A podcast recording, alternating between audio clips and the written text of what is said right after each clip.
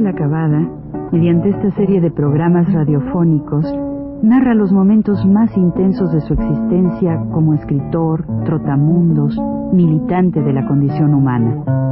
Todo lo cual es ya patrimonio de nuestra mejor literatura.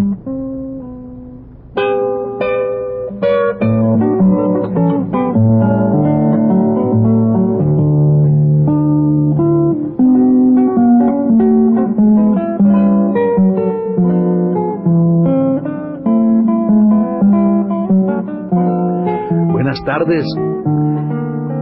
Después de una semana de trabajo en el norte del país, por Nuevo León y Coahuila, vuelvo a reanudar la serie de Recuento Vivo, mis décadas. Excusarán si no oyeron el programa la semana pasada, por la razón que les acabo de, explicar. En el programa anterior hablábamos del viaje que el año de 1945 hice yo en compañía de Yal Chile a los lacandones. Nos encontramos, ahí nos quedamos la otra vez en, el, en un lugar llamado El Zapote, ahí en la laguna de Nezaboc. Que es el Nezaboc es el nombre de un dios maya de los lacandones. Enfrente de donde está el zapote, donde estábamos nosotros a un lado de pasando el río, donde está el, el digamos el pues el jato, los jatos de los compañeros estos, o digamos el punto que tiene el nombre, Mesaboc, donde están ellos en la laguna de Mesaboc, pues eh, estábamos nosotros al lado de un grupo de misioneros protestantes. Es una especie de avanzada, ¿no? De, yo creo que del imperialismo norteamericano. Ellos tienen tocadiscos, grabadoras y los compañeros que vienen, los compañeros lacandones, nada más que son, son, eran dos personas, como digo, dos, dos tarones, ¿no? Además eran las mujeres, pero las mujeres no vienen, no, no, no fraternizan, digamos, con los, que, con los extranjeros. En aquel tiempo no fraternizaban, sobre todo en ese lugar, en otros sí, pero allí no. Entonces resulta que ellos sí venían en las noches a oír la, los, la, el tocadiscos, las canciones y todo esto, ¿no? Y una vez empezamos a conversar con este, yo a conversar con este compañero, con Quintín, y le decía yo que, que me explicara algo acerca de sus dioses, ¿no? Y él me dijo que a ellos y a la tierra los había hecho Nojoyun, el gran Dios, el que está, el, digamos Dios Padre, el que está en el último de los cielos, el más lejos de ellos, el que rige todo el mundo, ese es el que los creó. Y a los blancos, pues fue Mesaboc, Mesaboc, que era un Dios bueno y malo. Pero Nojoyun no, Nojoyun era toda bondad, pero Mesaboc era un Dios bueno y malo. Entonces, me, me dijo también que esas máquinas que tenían los gringos, los americanos, los misioneros, pues eran hechas por Mesaboc. Eso era obra de Mesaboc, podían ser buenas y podían ser malas.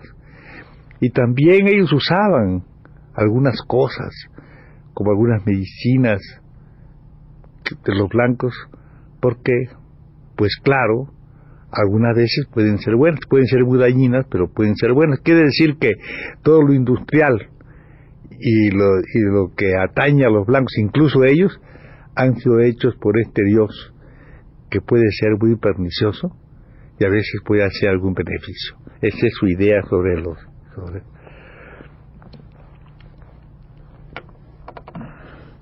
A los eh, pocos días después que estuvimos allá con ellos, y que como digo era para mí una frustración porque yo hubiera querido quedarme allí en ese lugar porque me encantaba, ¿no? La laguna aquella y todos los pasajes son muy bonitos y la, la vitalidad que tiene la tierra es extraordinaria, pues no pude hacerlo como es natural, pues que hacía yo allí, ¿no? Tuve que salir y regresar. Es un poco, no, no, no, no a, a San Cristóbal sino a, otra vez al Real, que es el centro de operaciones nuestros en el Real, ¿no? Y ahí estuve y se organizó entonces otro viaje. Y este viaje era, fue mejor dicho, a un lugar que se iba a que estaba ahí ya marcado con el nombre del azufre. Había que pasar por una finca maderera de un señor Bulnes, don Quintín Bulnes, y la finca se llamaba también San Quintín. Ahí estuvimos de ida hacia, hacia el azufre y salimos como una tardecita, como a las 4 o 5 de la tarde, hacia una laguna que se llama la Laguna de Miramar. Allí, a la orilla de la laguna y bajo los árboles, dormimos, pusimos nuestras hamacas y al día siguiente atravesamos la laguna. Preciosa. Atravesamos la laguna de Miramar en un cayuco y al otro lado está pues caminando llegamos a un lugar muy bonito que era una huerta que cultivaba un muchacho que se llamó se llamaba no si vive todavía Chanquín se llamaba hay mucho nombre de Chanquín que es decir pequeño sol hay muchos hay muchos son Chanquín ahí es un nombre muy socorrido ellos y de ahí caminamos hasta la sufre donde había en realidad como unos 30 30 lacandones, pues son pequeños grupos, 30, 50, a veces hay dos, a veces tres, a veces seis, así son los diferentes grupos. Y ahí había unos 50.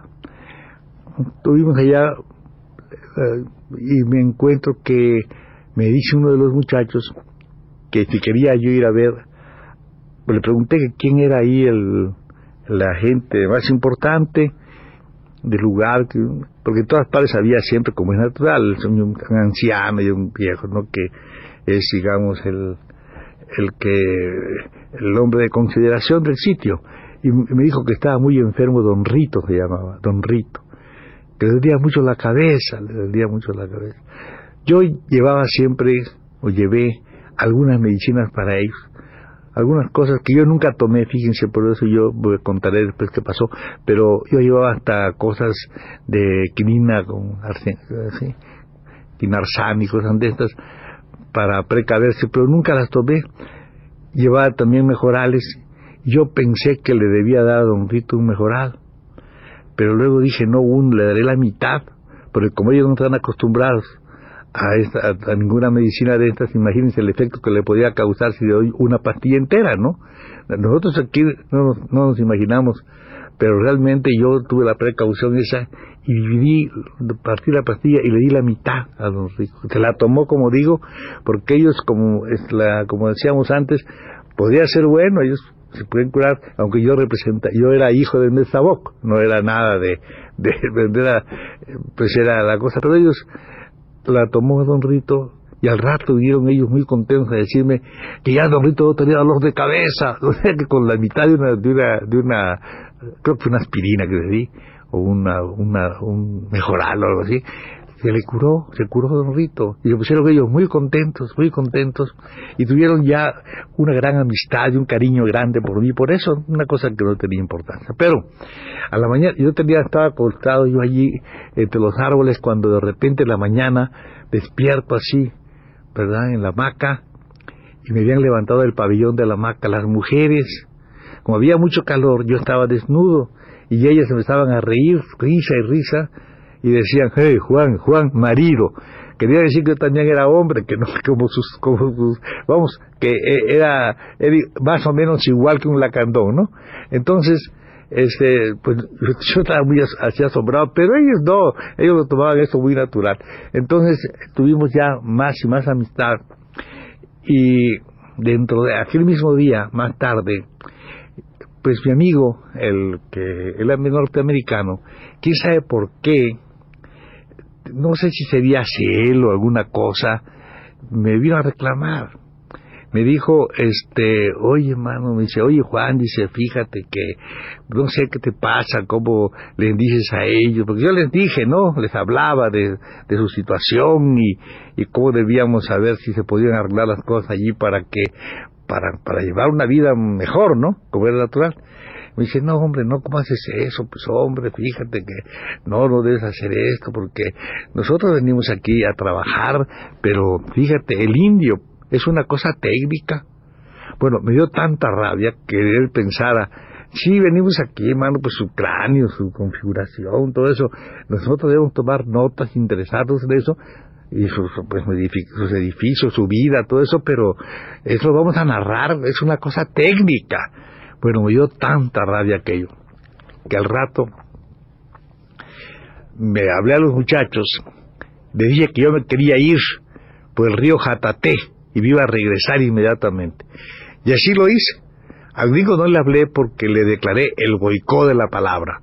Y nos vinimos ellos muy contentos, llegamos al Jataté, empezaron ellos a hacer sus invocaciones, sus oraciones para salir en el viaje, les pregunté a qué hora llegaría San Quintín, me dijeron ellos, mm, mete sol, llega, Juan, mete sol, llega.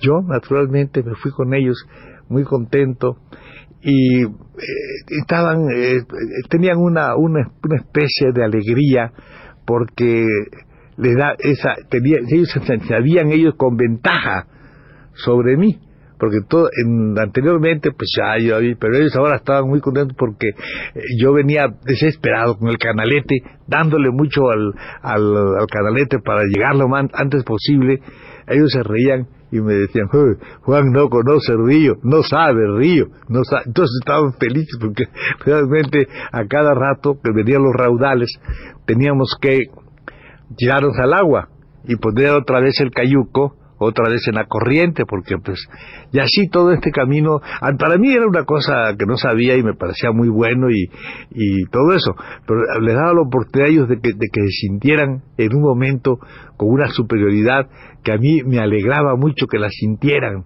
y me daba risa porque ellos se reían mucho de mí, ¿verdad? se reían mucho, pero yo como estaba muy desconfiado, acá otro les preguntaba, oye, ¿a qué hora llegamos, hombre? ¿A qué hora vamos a llegar?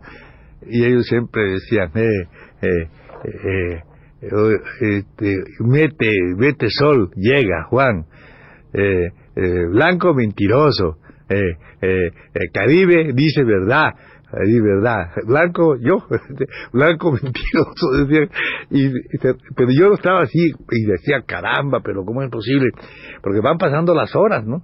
Tres horas, cuatro horas, y el sol aquel, y yo decía cada momento, este, pues, pues eh, desesperado, ¿no? Porque decía, esto me van a dejar ahí en la orilla del río. En cualquiera de las dos márgenes de este río, yo pensaba la cantidad de mosquitos que iban a comer aquel día, y a cada rato les preguntaba, pero yo siempre, no, sí, Juan, llega, me, métame así, dándole dándole dándole, camine camine y camine, en el, camine, camine, camine, camine, pero dentro, la, dentro del cayuco, pues todavía iba yo muy indeciso aquí vamos a cortar estas angustias. Ellos a cada rato me, me, me, me, reprendían. Me reprendían porque yo iba comiendo jamón. Ellos odian, odian el, jamón. Para ellos la única cosa que comían y tomaban era pozole. Y me daban pozole y yo lo combiné jamón y pozole. Van a ver ustedes lo que pasa por no seguir los consejos de un lacandón. En el siguiente, siguiente programa contaremos esto.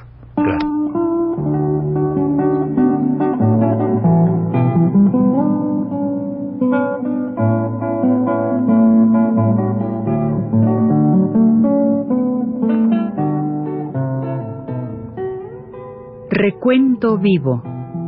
Mis décadas.